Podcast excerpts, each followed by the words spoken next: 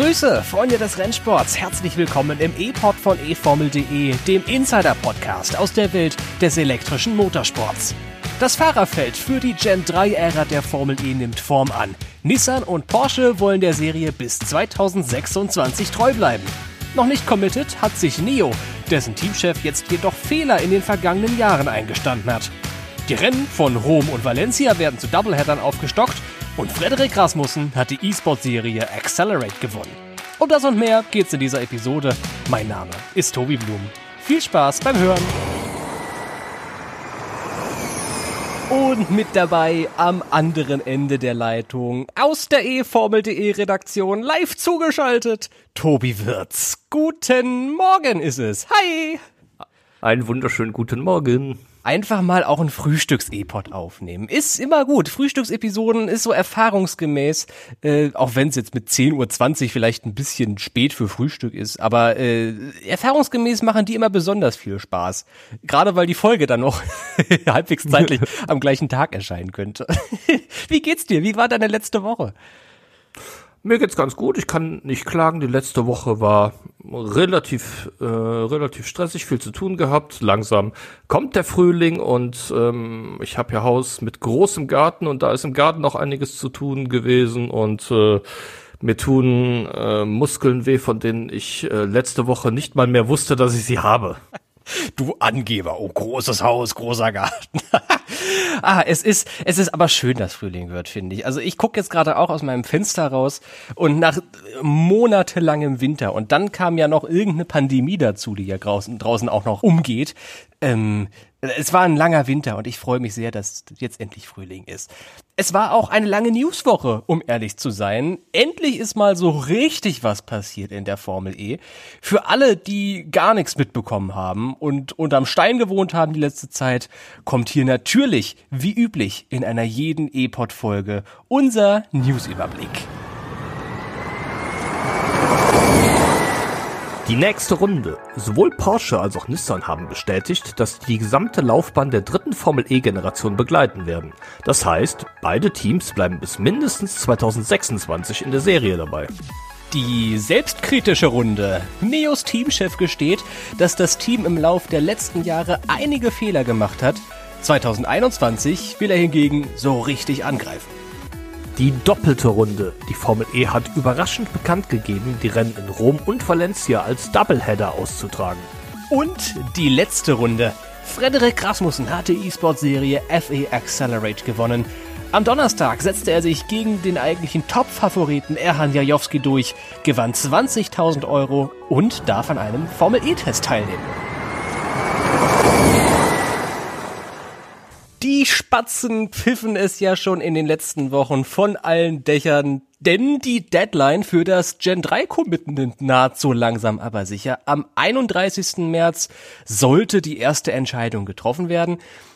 Kurzer Hinweis dazu, natürlich können sich Hersteller auch danach noch committen zur Formel E, aber ab dem 31. März beziehungsweise ab dem 1. April könnte es Fahrzeugdaten geben für die Hersteller zum Gen 3 und wer später zuschlägt, kriegt die Daten natürlich auch verspätet und das will man ganz sicher nicht. Jetzt stehen die nächsten zwei Hersteller bereit für die dritte Formel E Fahrzeuggeneration und das sind zwei absolute Top-Teams. Genau, Tobi, das sind nämlich Nissan und Porsche, die beide bekannt gegeben haben, der Formel E bis 2026 erhalten zu bleiben. Ähm, interessant finde ich die Begründungen, die sie angegeben haben. Porsche sagt zum Beispiel, die Gen 3 gibt der Elektromobilität einen weiteren Schub. Nissan hingegen bezieht sich auf den Technologietransfer und sagt, es wäre die perfekte Plattform für die Elektrifizierung. Ähm, Besonders interessant finde ich, weil das im absoluten Gegensatz zur Begründung von BMW steht, die ja am Ende der laufenden Saison aussteigen werden und gesagt haben, dass die Technologietransfermöglichkeiten weitestgehend ausgeschöpft wären. Da stellt sich denn die Frage, wer hat denn da jetzt recht? Ich habe keine Ahnung, wer da jetzt recht hat, weil das wirklich komplette Gegenpole sind. Vielleicht stimmt beides so ein bisschen. Ist natürlich immer abhängig davon, was man so als Ziel sich selbst setzt. Und wenn Nissan und Porsche noch vorhaben, die Formel E ist natürlich auch ein großartiges Marketinginstrument. Gerade für Porsche, die argumentieren, Gen 3 gibt der Elektromobilität einen weiteren Schub. Dann muss das ja nicht nur technologisch gemeint sein, sondern kann sich ja auch darauf beziehen, dass Porsche in den nächsten Jahren noch die Einführung von weiteren elektrifizierten Fahrzeugen plant, abgesehen vom Taycan. Und da lässt sich die Formel E gut einbinden in das gesamte Werbekonzept. Bei Nissan natürlich ganz genau das Gleiche. Die wollen auch mehr und mehr Elektroautos auf den Markt bringen. BMW, die haben, soweit ich weiß, aber genau das gleiche Ziel und Problem haben aber gesagt, uns reichen die Freiheiten, nicht die Entwicklungsfreiheiten. Wir können nicht mehr entwickeln als das, was wir jetzt schon gemacht haben. Wir nähern uns, und das ist jetzt im übertragenen Sinne gemeint, der Perfektion äh, bei den Elektromotoren. Mehr Entwicklungsmöglichkeiten und vor allem mehr Transfermöglichkeiten gibt's nicht. Ich glaube, das ist eine Frage, wer hat denn jetzt recht, äh, die abhängig ist von den Zielen, die die Hersteller verfolgen. Und BMW verfolgt ganz klar das Ziel, wir wollen viele Autos bauen mit viel Elektrotechnologie. Porsche und Nissan haben das Ziel zwar gewissermaßen auch, aber ich glaube, da schwingt noch so ein bisschen mehr vielleicht der Wettbewerbsgedanke mit in Sachen Sport und der Marketinggedanke sicherlich auch, denn dazu ist die Formel eher großartig geeignet.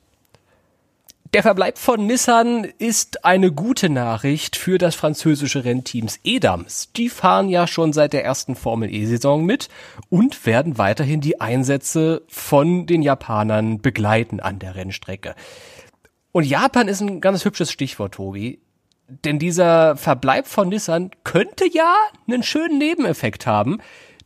Möglicherweise steigen dadurch und das stelle ich jetzt mal als steile These in den Raum, die Chancen für ein Rennen in Japan. Was denkst du? Das ähm, ja, ist ja auch ähm, etwas, was schon seit ein paar Jahren als ähm, großes Ziel der Formel E bekannt gegeben wurde und auch immer mal wieder in den Nachrichten auftaucht, dass man plant, ein Rennen entweder in Tokio oder in Yokohama durchzuführen. Ähm, Yokohama ist ganz reizvoll die Idee, weil da ja auch der Hauptsitz von Nissan ist und die Rennstrecke, die man sich überlegt hat, auch um, um die äh, Nissan-Zentrale drumrum fahren würde oder an ihr vorbei, besser gesagt. Grundsätzlich ist es so, es verschlechtert auf gar keinen Fall die Chancen für ein Rennen in Japan. Und ich glaube, dass die Formel E da auch weitere Schritte in die Richtung unternehmen wird, ähm, ein Rennen in Japan auszutragen. Bei Porsche, ja, da ist es natürlich äh, so, ähm, in Deutschland ist die Formel E ja sowieso schon seit der Saison 1 heimisch. Berlin ist ja die einzige Strecke, die in allen oder Berlin ist die einzige Stadt, besser gesagt, die in allen äh, Saisons bislang äh, im Rennkalender aufgetaucht ist. Im aktuellen Rennkalender steht sie ja noch nicht, aber wenn der äh, Rennkalender für die restliche Saison bekannt geben wird, da ist schon davon auszugehen, dass äh, Berlin da auf jeden Fall mit dabei sein wird. Porsche ist jetzt in seiner zweiten Formel E-Saison, hat in der ersten Saison relativ gut angefangen, direkt mit einem Podium beim Saisonauftakt im Laufe der Saison dann auch eine Pole Position erzielt und ähm, da hat man natürlich auch Ansprüche auf Top-Resultate. Die wollen ab dieser Saison tatsächlich auch ganz vorne um Siege und um Meisterschaften mitkämpfen. Und ich glaube, das dauert nicht mehr allzu lange, bis Porsche auch um Siege und Meisterschaften kämpfen wird. Um Siege, da sind wir uns, glaube ich, einig. Das könnte schon in diesem Jahr möglich sein. Pascal Wehrlein ist in die Top 5 gefahren in Deria. Das ist schon mal ein guter Schritt in die richtige Richtung. André Lotterer hat im letzten Jahr Podien erzielt. Ob es für den Meisterschaftskampf reicht, weiß ich noch nicht, zumindest nicht 2021. Wobei, man soll den Tag ja nicht vom Abend loben. Man weiß ja nicht, was jetzt in Rom passiert und in Valencia danach. Trotzdem stand aktuell, braucht Porsche meiner Meinung nach sicherlich noch ein bisschen Zeit, um zu den absoluten Top-Teams zu werden, die sie damals in der WEC beispielsweise waren. Aber um äh, das zu schaffen, braucht man eben Zeit. Und äh, dazu ist der Verbleib doch ganz gut. Ich fand deinen Gedanken gerade ganz schön von der Rennstrecke um äh, die Firmenzentrale. Vielleicht wäre das ein Weg gewesen, um BMW zu, äh, in der Formel E zu halten. Einfach eine Rennstrecke um den Vierzylinder in München. Äh, und schon wäre BMW wieder dabei in der Formel E. Ich weiß nicht was geht's denn oder wie geht's denn jetzt weiter, Tobi? Wir haben die ersten Namen, die jetzt sich auf die Liste geschrieben haben für Herstellerposten in der dritten Formel E-Generation. Welche anderen Konstrukteure können wir denn erwarten? In meinen Augen ist davon auszugehen, dass sich vielleicht sogar auch schon in den nächsten Tagen, aber spätestens in den kommenden Wochen ähm, Mercedes und auch Jaguar zur Gen 3-Ära committen werden da fehlt im Endeffekt tatsächlich nur noch die offizielle Bestätigung, aber es deutet alles darauf hin, dass die beiden Hersteller auch der Formel E erhalten bleiben. Fragezeichen steht vielleicht noch hinter Neo und Dragon. Ähm, bei Dragon finde ich, ähm, ist die Chance definitiv gestiegen, wo man jetzt bekannt gegeben hat, mit Bosch zusammenzuarbeiten, äh, die den ähm, Motor entwickeln.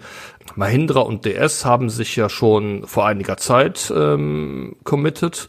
Dann steht natürlich noch ein Fragezeichen bei McLaren, die ja ähm, eine Einstiegsoption für ähm, die Gen 3 Ära haben und wo die Frage ist, ob man tatsächlich auch als Hersteller äh, sich betätigen wird. Ähm, diejenigen, die sich an die Frühzeit der Formel E erinnern, McLaren war ja der Lieferant des Einheitsmotors in Saison 1, der damals ja abgeleitet wurde von einem äh, ähm, von dem Motor eines eines äh, Straßenfahrzeuges und da hätte man auf jeden Fall auch nicht nur die Perspektive, äh, äh, sondern auch ja die äh, äh, technischen Möglichkeiten und Fähigkeiten, einen eigenen Antrieb zu entwickeln. Das steht allerdings äh, noch nicht fest. Dann ist natürlich auch ein Fragezeichen hinter den drei Kundenteams, die wir in der kommenden Saison haben werden. Virgin, Venturi und Andretti. Ähm, Andretti wird ja mit den aktuellen BMW-Motoren auch in der kommenden Saison allerdings dann als Privatteam an den Start gehen. Ich denke, da werden wir allerdings in absehbarer Zeit ähm, Nachrichten zu erhalten und das Ganze dann hier natürlich auch besprechen und äh, entsprechend darüber, darüber berichten können. Die andere Riesenmeldung aus dieser Woche bezieht sich auf den Rennkalender der Elektroserie. Am Samstagvormittag kam die Nachricht erst rein, Rom und Valencia werden jetzt zu Doubleheadern geupgradet. Das klingt mir nach einer Entscheidung, die einerseits relativ kurzfristig getroffen wurde. Immerhin geht's ja nächste Woche schon los für äh, die meisten Teams in Richtung Rom.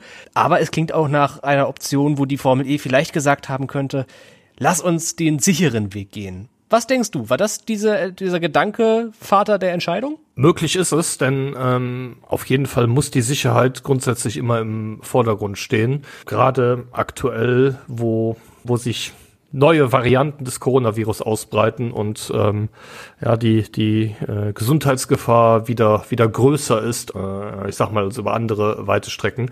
Ähm, trotzdem gibt es natürlich im einen gewissen Frust im Fahrerlager, denn eigentlich standen die Reisepläne schon fest und ähm, jetzt müssen dadurch, dass die ähm, Änderungen jetzt relativ kurzfristig erfolgt sind, müssen Reisen neu gebucht werden. Dazu stellt sich die Frage, was ist denn mit den TV Sendestationen? Haben die überhaupt noch Slots, wo sie die Rennübertragung einbinden können? Fragen über Fragen. Tja, damit hat die Formel E jedenfalls ein, im Baseball sagt man Curveball geworfen, in Richtung von allen Parteien, die da irgendwie beteiligt dran sind. Wir haben natürlich noch keinen Stand zu den TV-Sendeplänen von Pro7 Sat1, die ja eigentlich für die Formel E verantwortlich sind in diesem Jahr. Es ist durchaus möglich, dass wir in diesem Jahr noch ein zweites Rennen mindestens mal bei Pro7 Max sehen. Zum Beispiel eben das zweite Event von Rom. Das wurde ja im letzten Jahr aber schon so gehandhabt. Das muss man vielleicht dazu sagen. Besser als gar kein Rennen sind halt mehrere Doubleheader. Da kriegt man nämlich genügend Events, genügend ja, Veranstaltungen irgendwie in, die, in den Rennkalender rein. Damals in Berlin beim Finale waren es sogar drei Doppelrennen auf einmal. Also das war eine pickepackevolle Woche. In Rom läuft der Streckenaufbau ja auch schon da ist es letzten Endes egal, wenn die Strecke steht, dann kann man sie auch zwei Tage lang benutzen. Dauert der Abbau halt noch ein bisschen länger, nämlich einen Tag. In Valencia ist das Ganze noch viel simpler. Da ist die Strecke permanent. Das ist der Circuit Ricardo Tormo, wo die Formel E auch ihre Vorsaison-Testfahrten bestritten hat. Das ist eine permanente Strecke, die ist doppelt buchbar. Und das war sie ja eigentlich auch. Denn eigentlich sollte nach Valencia der Rookie-Test stattfinden. Und durch dieses Upgrade zum Doubleheader tauchen da jetzt einige Fragezeichen zu diesem Test auf. Ja, ist jetzt die Frage, ähm, wird der Test denn überhaupt in dem Zusammenhang stattfinden? Ähm, ja, fällt, er, fällt er aus, wird er auf den Montag verlegt, äh, findet er vielleicht später in der Saison an einer anderen, auf einer anderen Strecke statt?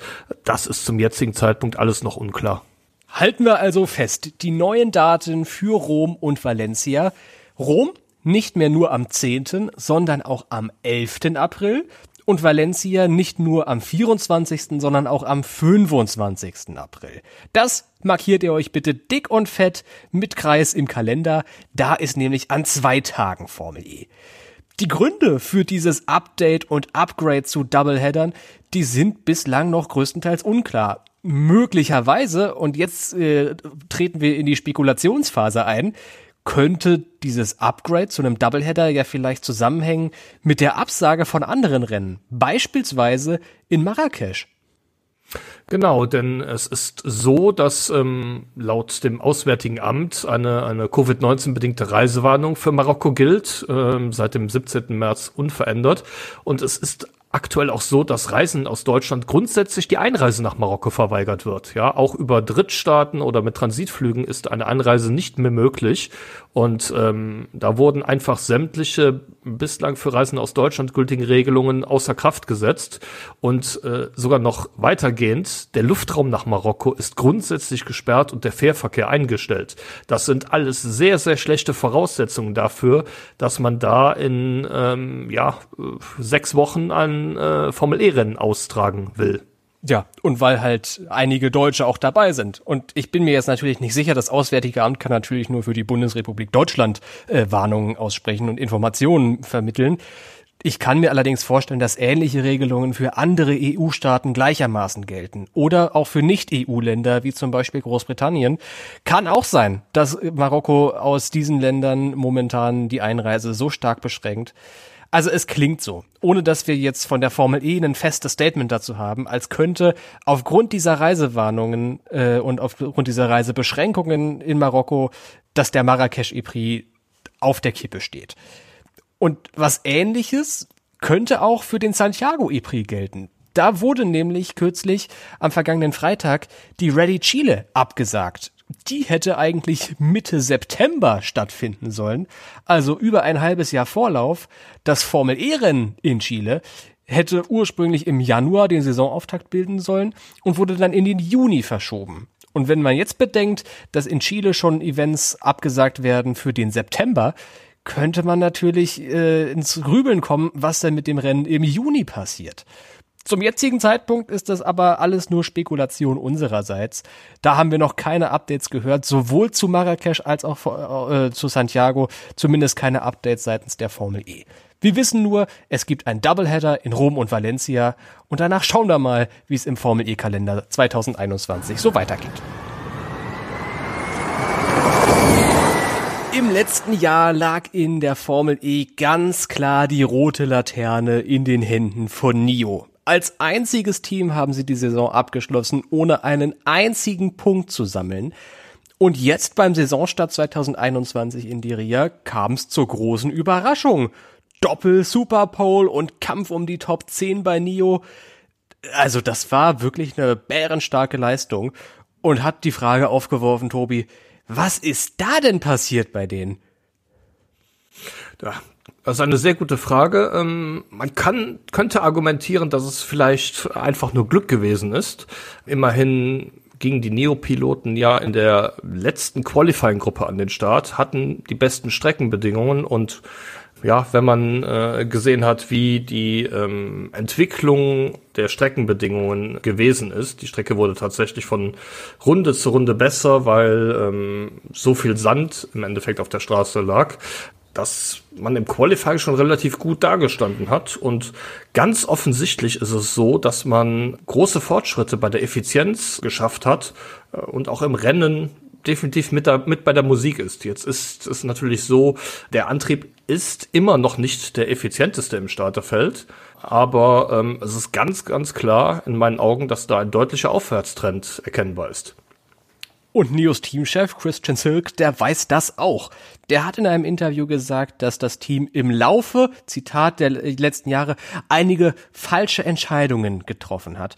Ein sehr lesenswertes Interview bei uns auf der Webseite eformel.de. Klickt euch mal rein. Oder in der aktuellen Kapitelmarke ist es auch als Link hinterlegt, dieser Text. Was sind denn so die Highlights aus diesem Interview? Wir machen das ja eigentlich selten, dass wir Interviews nochmal komplett rezitieren. Das machen wir heute auch nicht im E-Pod. Aber da sind so einige sehr interessante Themen dabei.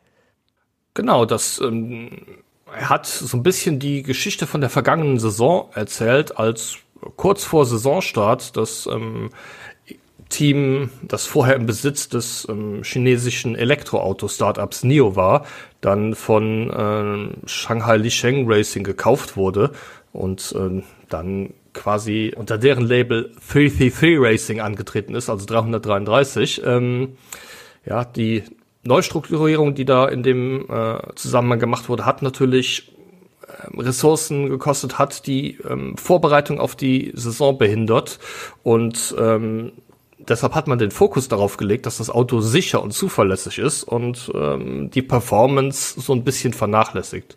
Das hat man jetzt für diese Saison nachgeholt und quasi zwei Jahre Performancearbeit in einem Jahr abgeliefert und deshalb ist auch ein relativ großer Sprung erkennbar.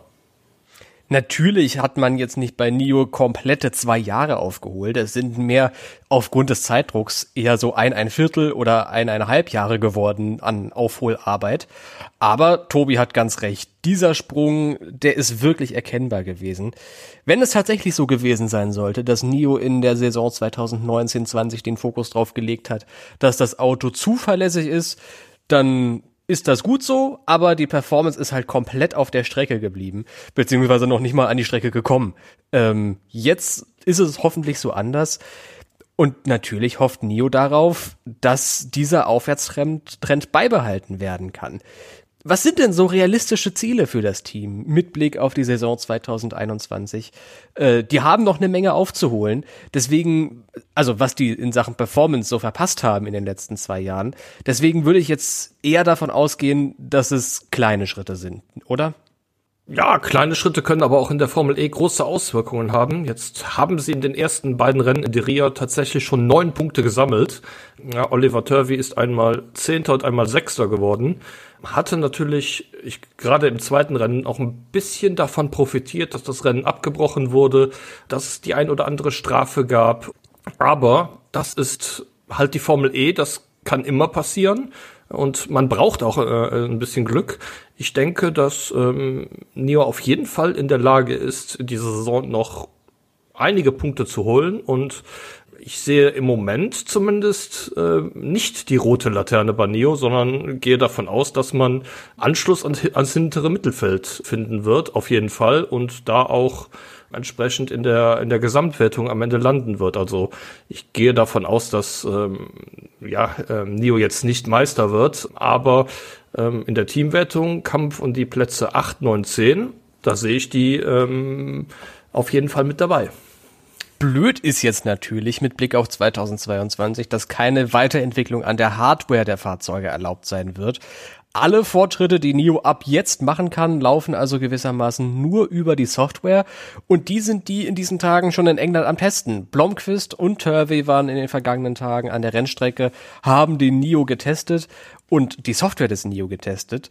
Ich glaube ja, dass der Schlüssel zum Erfolg für das Team das Qualifying wird. In der Formel E auf Straßenkursen ist es sowieso zwar möglich zu überholen, aber dennoch immer so eine Sache. Je weiter vorne du startest, desto besser ist es. Das ist einfach die Faustregel. Und dann, unabhängig von den Qualifying-Ergebnissen, muss das Ziel sein, so wenige Fehler wie möglich machen, so smooth durch das Rennwochenende durchkommen, jedes Mal, wie nur irgendwie möglich. Dann sind wirklich die guten Ergebnisse möglich, die wir schon in Direa gesehen haben. Das sechste von sechs Rennen in der Formel E-Serie Accelerate liegt hinter uns. In Rom ging es nochmal in der E-Sport-Serie für professionelle Simracer zur Sache. Die realen Fahrer, die hatten dabei auch einen Gaststart und konnten mal wieder Punkte für die Teamwertung sammeln. Wichtig war aber eigentlich vor allem die eine Meisterschaft, nämlich die Fahrermeisterschaft. Denn da lagen 20.000 Euro und eine Formel E-Testfahrt auf dem Tisch. Lange dominiert hat Erhan Jajowski von Venturi, aber dann kam in den letzten zwei Rennen noch jemand ganz anderes. Genau, Frederik Rasmussen äh, im Dragon hat in den letzten äh, beiden Rennen schon mit der Pole Position und auch mit Podiumsplätzen gezeigt, dass äh, mit ihm zu rechnen ist. Und er hat es jetzt tatsächlich geschafft mit einem äh, souveränen Startzielsieg von der Pole Position. Ähm, ist der Red Bull E-Sports Fahrer ähm, dann tatsächlich noch Meister geworden am Ende. Der ist natürlich sehr zufrieden damit. Klar, wer so viel Knete gewinnt und eine Formel E-Test hat. Ich weiß nicht, was cooler ist. Äh, wahrscheinlich doch eher das Geld. ähm, wobei, die Testfahrt ist einzigartiger. Irgendwas, also beides Denke ich auch, ist ja. cool. Beides ist cool. Der ist natürlich sehr happy damit. Wie fandst du's denn? Wir haben ja die Serie Accelerate verfolgt, auch auf unserer Webseite.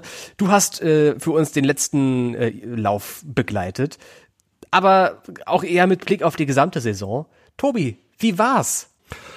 Mir persönlich hat's im Vergleich zur Race at Home Challenge, muss ich zugeben, sehr, sehr gut gefallen. Ähm, das war tatsächlich sehr gutes virtuelles Racing. Es wurde zum Teil hart gefahren, aber eigentlich fast immer fair. Ähm, ich, besonders spannend fand ich, ähm, dass erstmals Energiespannen und auch der Attack Mode ähm, ganz neue Aspekte reingebracht haben und ähm, bin der Meinung, dass sich da besonders im Vergleich zur Razer Home Challenge eine unheimlich gute Entwicklung abgezeichnet hat. Äh, Gerade in der Razer Home Challenge ähm, wurde oft sehr sehr robust gefahren, vor allem ähm, bei den bei den Formel E Fahrern. Das war zum Teil absolut chaotisch und ähm, ich glaube, man hat jetzt gesehen, dass auch mit Formel E Autos auf Formel E Strecken in ähm, R-Faktor 2 durchaus sehenswerte und ähm, ja auch äh, ähm, interessante ähm, Sim-Racing-Events abgehalten werden können. Und äh, ich glaube, die Formel E kann sehr zufrieden damit sein, was dabei rausgekommen ist. Die Formel E hat vor allem auch betont, und das fand ich ziemlich interessant, dass das jetzt das Ende von Saison 1 ist. Das ist eine kommunikative Linie, die, finde ich, erst relativ spät aufkam. Offenbar haben die also nach der Saisonhalbzeit gesagt, Mensch, das läuft ganz gut. Lass uns vielleicht mal überlegen, da eine zweite Saison, eine zweite Staffel folgen zu lassen. Ich kann mir das vorstellen, dass es bald mit Accelerate Season 2 weitergeht. Ähm, ich würde mich sehr drüber freuen, denn auch ich habe da viel Spaß gehabt bei äh, bei den Rennen zu gucken. Deutlich ansehnlicher als die Race at Home Challenge Events. War dann doch immer sehr interessant. Damals zwar auch schon zu sehen, wie unterschiedlich die äh, vermeintlichen Profifahrer sich anstellen gegen die E-Sportler. Jetzt nur mit den E-Sportlern war das eine richtig gute Sache, fand ich. Genau. Bei der Race at Home Challenge waren es ja auch nicht nur E-Sportler, da hat man ja auch immer mal wieder äh, Influencer oder äh, ja, auch andere Leute mitfahren lassen, finde ich, sieht man einen deutlichen Qualitätsunterschied jetzt, wo wirklich echte Profis da sitzen. Ähm, Punkt, der mich so ein bisschen gestört hat, weil ich es absolut künstlich finde, ist, wenn man dann beim Saisonfinale doppelte Punkte vergibt. Ja, das wäre so, als wenn man beim Fußball in den letzten zehn Minuten Tore doppelt zählt, damit es ja auf jeden Fall noch nicht vorher entschieden ist. Weiß ich nicht, könnte man sehr, sehr gerne darauf verzichten.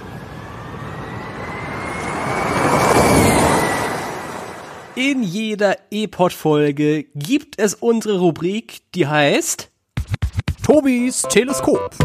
Und da geht Tobi W. heute richtig zur Sache mit einem indischen Team. Die E-Pod-Serie mit den besten Nebengeschichten aus der Formel E. Welches Team könnte das wohl sein? Selbstverständlich geht es um Mahindra Racing. Die haben eine neue YouTube-Serie angekündigt mit dem Namen The Switch. Da werden die professionellen Tänzerinnen Karen Hauer und Katie Priest gemeinsam mit den Mahindra-Piloten die Rollen tauschen und treten dann gecoacht von jeweils einem der beiden anderen gegeneinander an. Die am kommenden Montag erscheinende erste Episode trägt den Titel Simulator Wars, worum es da wohl gehen wird. Ähm, wer von euch die Mahindra-Videos kennt, ich erinnere nur an Nick Heidfeld und Jerome D'Ambrosio als Bollywood-Stars, der sollte sich unbedingt darauf freuen. Mahindra ist einfach wirklich die, das Team für die großen Videoproduktionen, oder? Also groß Video produzieren tut sonst, glaube ich, nur Virgin. Die machen aber mehr so Vlog-artige Video. Na gut, Vlogs sind das auch nicht, aber von der Rennstrecke Content. Und Mahindra, die machen sich richtig Mühe immer. Einerseits diese Bollywood-Geschichte damals, das war nur geil. Mein Highlight ist allerdings die Mahindra-Hymne, wo die einen Superstar-Rapper aus Indien engagiert haben, der Mahindra eine eigene Hymne geschrieben hat und dann mit den Fahrern ein Musikvideo gedreht hat. Einfach nur herrlich. Ich bin gespannt, was aus der Switch wird.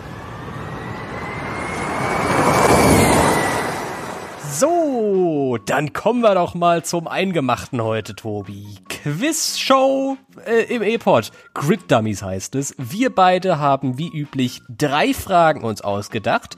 Die werden wir jetzt gleich dem jeweils anderen stellen. Ihr dürft am Podcast-Empfangsgerät mitraten und dann zählen wir die Punkte am Ende zusammen und gucken, wer am meisten über die Formel E weiß. Willst du beginnen? Alles klar, sehr gern, Tobi. Ähm, wir hatten das Thema eben schon mal kurz. Ein Rennen in Japan steht ja auf der Liste der Formel E ganz oben. Neben Tokio und Yokohama, die ich auch eben angesprochen habe, könnte ein E-Prix jedoch auch bald in einer anderen japanischen Stadt finden. Welche ist das? Oh, das weiß ich, glaube ich. Ähm, das dürfte Okayama sein. Ich bin mir nicht sicher, ob das was da genau ist, aber Okayama äh, ist, glaube ich, die dritte Kandidatenstadt in Japan. Diese Antwort ist richtig.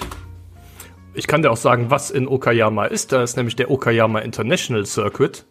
Die Älteren an den Empfangsgeräten werden die Rennstrecke vielleicht noch kennen. Sie trug äh, früher den Namen Tanaka International Circuit AIDA und da ist tatsächlich 1994 und 1995 die Formel 1 gefahren. Beide Rennen Genau, beim Pazifik Grand Prix. Beide Rennen hat übrigens damals Michael Schumacher gewonnen. Ja, doch, Pazifik e Prix. Jetzt weiß ich auch, warum mir Okayama was gesagt Grand Prix. hat. Äh, da habe ich nämlich vor einem halben Monat erst ein äh, E-Sports-Event zu kommentiert. Daher kenne ich Okayama, du hast recht. Okay, und dann wollen die in Okayama auf der Strecke fahren. Das wäre ja was. Die kann ich mir sogar vorstellen. Genau. Genau, das ist eine Ausweichlocation, sollte ähm, der Rennkalender wegen äh, den weiteren Auswirkungen der Corona-Pandemie nicht äh, zustande kommen. Oh, das finde ich geil. Okayama ist richtig gut geeignet dafür. Als, also wenn schon eine permanente Strecke in Japan, dann Okayama. Richtig gute Idee. Wollen wir gleich in Japan bleiben? Äh, für meine erste Frage. Äh, es geht allerdings nicht um Rennstrecken, sondern um Nissan. Äh, die wollen die Formel E bekanntlich als Art so Katalysator benutzen, um die eigenen Elektroautos zu entwickeln. Dann halt auch in Gen 3. Und es gibt ja bei Nissan schon seit längerer Zeit den Nissan Leaf als großes Aushängeschild. Aber es soll sich noch eine ganze Menge tun in der nächsten Zeit. Bis wann will Nissan im gesamten Lebenszyklus seiner Produkte CO2-neutral sein? Oh, ich glaube, das kann ich beantworten. Ich muss zugeben, dass ich etwas überrascht war, weil es doch äh, gar nicht so bald ist, wie man eigentlich vermuten könnte. Ähm, ich meine äh, komplette CO2-Neutralität äh, für alle Nissan-Fahrzeuge will man bis 2050 erreicht haben. Also in 29 Jahren. Und dafür kriegst du einen Punkt. Es geht dann natürlich um den Lebenszyklus bis 2050, Ab Anfang der 2030er Jahre, sagt Nissan, sollen schon alle neuen Autos elektrifiziert werden. Aber das heißt ja noch lange nicht, dass die Firma dann komplett CO2-neutral ist. Das soll erst ab 2050 passieren. Gut, Tobi, dann kommen wir zu einer zweiten Frage. Ähm, eine Nachricht, die gestern reingekommen ist, nämlich äh, der Formel E-Content des äh, Spiels Motorsport Manager Online wurde erweitert. Ja, da gibt es jetzt Deliveries von Saison 7 und außerdem eine neue Strecke von der Formel E. Welche Strecke ist denn das? Ah, das ist zu einfach. Bei Gaming-Fragen, da kriegst du mich nicht. Das ist Berlin-Tempelhof im Motorsport Manager. Das ist natürlich auch richtig. Ah, wobei ich ihn nie gespielt habe. Ich bin also das hatte ich damals schon, äh, als ich noch großer FIFA-Fan war, äh, also von den von der Organisation, da wollen wir gar nicht drüber reden, aber von den äh, Spielen, von der Spielereihe. Ähm, äh, ich habe immer gerne FIFA gezockt, aber nie den Fußballmanager. Wie war das bei dir? Hast du Fußballmanager gespielt mal? Ähm, ich habe tatsächlich mal einen Fußballmanager gespielt. Ich habe auch lange Jahre einen Online-Fußballmanager gespielt, ah. Hattrick. Äh, das hat mich mal interessiert, aber da bin ich auch mittlerweile sehr von weg. Ich hatte auch mal ein Formel 1 äh, äh, Manager-Spiel vor vielen, vielen Jahren, aber das ist, glaube ich, auch nicht mehr mit dem zu vergleichen, was es heutzutage gibt. Vielleicht kommt ja die Managerspielleidenschaft zurück mit dem Formel E Motorsport Manager. Man weiß ja nie. Erstmal kommt vielleicht bald deine Leidenschaft für Formel E-Rennen in Italien zurück. Die Formel E trägt ihre Rennen ja bekanntlich in der Innenstadt aus, teils ja auch sehr zum Leidwesen der AnwohnerInnen. Das ist immer so ein Fluch oder Segen für lokale Unternehmen. Ich habe zum Beispiel vor einigen Jahren in Bern, als die Formel E da gastiert hat, mit einem Pizzabäcker geredet, der dann doch ziemlich niedergeschlagen war, weil die Streckenmauer direkt vor seinem Lokal lang ging. Besser wäre es wohl gewesen, wenn der ein Bauunternehmen gehabt hätte. Ähm, zum Beispiel auch in Rom. Da wurde letztes Wochenende damit begonnen, die ersten Parkverbotszonen einzurichten und die Strecke aufzubauen. Wie viele lokale Zulieferer hat die Formel E denn eigentlich in Rom, Tobi? Puh, ach du liebe Güte. Ähm, das mag eine Frage sein, die jetzt ein bisschen weit hergeholt kommt, aber äh, die Info, die steht bei uns auf der Webseite. In irgendeinem Artikel wird sie drin sein. Aus der letzten Woche. Ja, wahrscheinlich in einem Artikel, den du geschrieben hast und wahrscheinlich einen, der beschreibt, dass die Straßen in Rom gesperrt werden, weil aufgebaut wird, würde ich jetzt vermuten. ähm, ich habe es mit Sicherheit, auch, ich mit Sicherheit auch gelesen. Ich habe im Kopf, dass es eine ganze Menge sind, äh, das, was mich dann doch überrascht hat. Äh, aber wie viele? 45, glaube ich, habe ich irgendwie im Kopf. Oder, sind, oder, oder waren es waren es 34? Oh, du liebe Güte. Ah, Mist, das, das habe ich mir jetzt aber auch vorher nicht nochmal durchgelesen. Mann, das hätte ich wissen, das hätte ich wissen müssen eigentlich. Ähm, ich sag, erster Gedanke ist richtig, 45. Ja, die Zahlen stimmen, aber in einer anderen Reihenfolge. Nein, nein. Es sind 54 lokale Zuliefer. Mist. Und dazu kommen dann noch Gastro und Hotels. Aber für die Strecke, für den Bau alleine sind fast 45, aber leider 54 Zulieferer zuständig. Okay. Schade. Na gut. Ja, Tobi, dann äh, jetzt deine große Chance, äh, den Sack zuzumachen. Wir hatten sie eben im Teleskop bereits. Ähm, und zwar im Zusammenhang mit Mahindra. Karen Hauer ist Mambo-Weltmeisterin und eine der beiden Tänzerinnen, die mit den Mahindra-Fahrern die Rollen tauschen werden. Ui. Jetzt die Frage an dich. Aus welchem Land stammt Karen Hauer? Oh weh, oh weh, oh weh. Also bei, bei der Name, der lässt ja schon drauf schließen, wer Karen heißt. Der kommt halt meistens aus irgendeinem englischsprachigen Land, würde ich jetzt einfach mal sagen. Aber wir haben hier bei Let's Dance in Deutschland auch Joachim Lambi in der äh, äh, Jury sitzen. Und den habe ich neulich mal gegoogelt und habe rausgefunden, dass er gar nicht Lambi heißt, sondern er eigentlich Jambi ausgesprochen werden müsste, weil er Spanier ist. Ähm, zumindest von Staatsbürgerschaftswegen her. Deswegen ist bei Karen Hauer alles möglich, aber weil mir nichts Besseres einfällt, es könnte komplett sein, dass die aus irgendeinem Land kommt. Die könnte von mir aus aus der Ukraine stammen. Aber mir fällt nichts Besseres ein, als England zu sagen. Ich hoffe einfach, auch wenn ich, ich, ich kenne dich ja, die kommt sicherlich nicht aus England, da ist irgendwas Specialiges dabei, aber mir fällt nichts Besseres ein. Großbritannien. Also, Hauer ist der Name ihres ersten Ehemanns. Mhm. Äh, sie ist, äh, äh hat ursprünglich anders gehießen, geheißen. Ähm, bekannt ist sie hauptsächlich deshalb, weil sie seit fast zehn Jahren in der britischen Ausgabe von Let's Dance ähm, eine der Profitänzerinnen darstellt. Mhm. Wie gesagt, Mambo-Weltmeisterin ist sie allerdings geboren. Na, Moment. Mit acht Jahren ist äh, sie mit ihrer Familie, glaube ich, nach New York ausgewandert. Mhm. Äh, geboren ist sie allerdings ähm, in einem anderen Land. Ah. Nämlich in Venezuela. Oh, das ist aber spannend gemacht. Ich dachte jetzt, sie ist in England geboren und dann nach New York ausgewandert. Mist aber auch. Leider nicht, Tobi. Ah, na gut. Aber verdientermaßen kein Punkt. Dann gibt's jetzt noch die Chance für dich auszugleichen. Ähm, es geht um Motorsport. Und zwar um die Rallycross-WM. Die wird elektrisch. Das wissen wir schon seit einigen Monaten und sogar Jahren eigentlich. In dieser Saison soll erstmals im Rahmenprogramm von der WRX ein Lauf der sogenannten RX2E-Kategorie ausgetragen werden. So gewissermaßen als Test für die Ablösung von den aktuellen Supercars in der Spitzenklasse. Sechs Rennen sind da geplant. Eins weniger als in dieser Supercars-Klasse, der RX1. Welche Station lässt die RX2E denn aus aus dem Rennkalender der Supercars? Das ist jetzt eine sehr fiese Frage, weil das steht nicht im Artikel drin. Hm.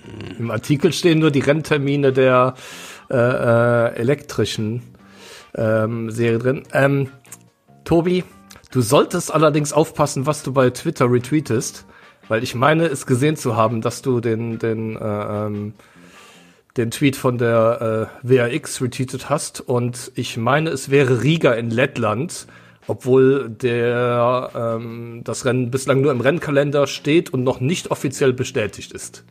Aus genau dem Grund habe ich es retweetet. In der Hoffnung, dass du es vielleicht siehst. Vollkommen richtig. Den Punkt kriegst du aber so verdient für diese ganze Aufmerksamkeit. Wenn nur alle so aufmerksam auf meinen Twitter-Account gucken würden, dann wäre die Welt eine andere. Du hast recht. Riga, Lettland am 18. 19. September. Da ist die AX2i nicht dabei. Ja, das ist, äh, muss ich zugeben, ähm, mache ich gerade in, in Vorbereitung auch auf das Quiz sehr gerne mal über deinen Twitter-Account drüber gucken, was du denn da so retweetest, weil da einem doch das ein oder andere nochmal ins Auge fällt, das man sonst vielleicht verpasst hätte. Wie in dem Fall das Rennen in Riga. At Tobi Tweetings, folgt mir, at Tobi Tweetings. Oder at Tobi W unterstrich Apex, folgt ihm auch. Markus, ein bisschen Eigenwerbung eingeblendet. Kann ja nicht schaden. Nur, nur so ein bisschen. Nur so ein bisschen. Nur so ein kleines bisschen. Dann sind wir am Ende der Episode. Es war schön. Schön prall gefüllt mit schönen Themen und ein schönes Quiz am Ende noch. Brüderlich gehen wir zwei zu zwei auseinander. Ich finde, damit kann man leben, oder? Auf jeden Fall. Dann würde ich sagen, starten wir in die neue Woche, also ab morgen dann. Es ist nämlich Rennwoche in der Extreme E. Dann geht es passenderweise am Osterwochenende los mit dem Desert Express in Al-Ula in Saudi-Arabien. Dafür erwartet euch natürlich noch eine eigene Podcast-Vorschau. Gestern gab's ja schon die Extreme E Basics Folge und im Lauf der Woche nochmal eine Vorschau nur für die elektrische Offroad-Serie. Hört euch gerne rein. Sagt man das so? Weiß ich nicht. Äh, hm. wenn die Episode ich glaube nicht. ist. Ich sag das jetzt einfach so, Tobi. Ich sag das so. Mach mal. Und wir verabschieden uns in den Feierabend, oder? Auf jeden Fall. Na dann, danke fürs Dabeisein, Tobi. Und bis zum nächsten Mal. Jo, tschüss. Ciao.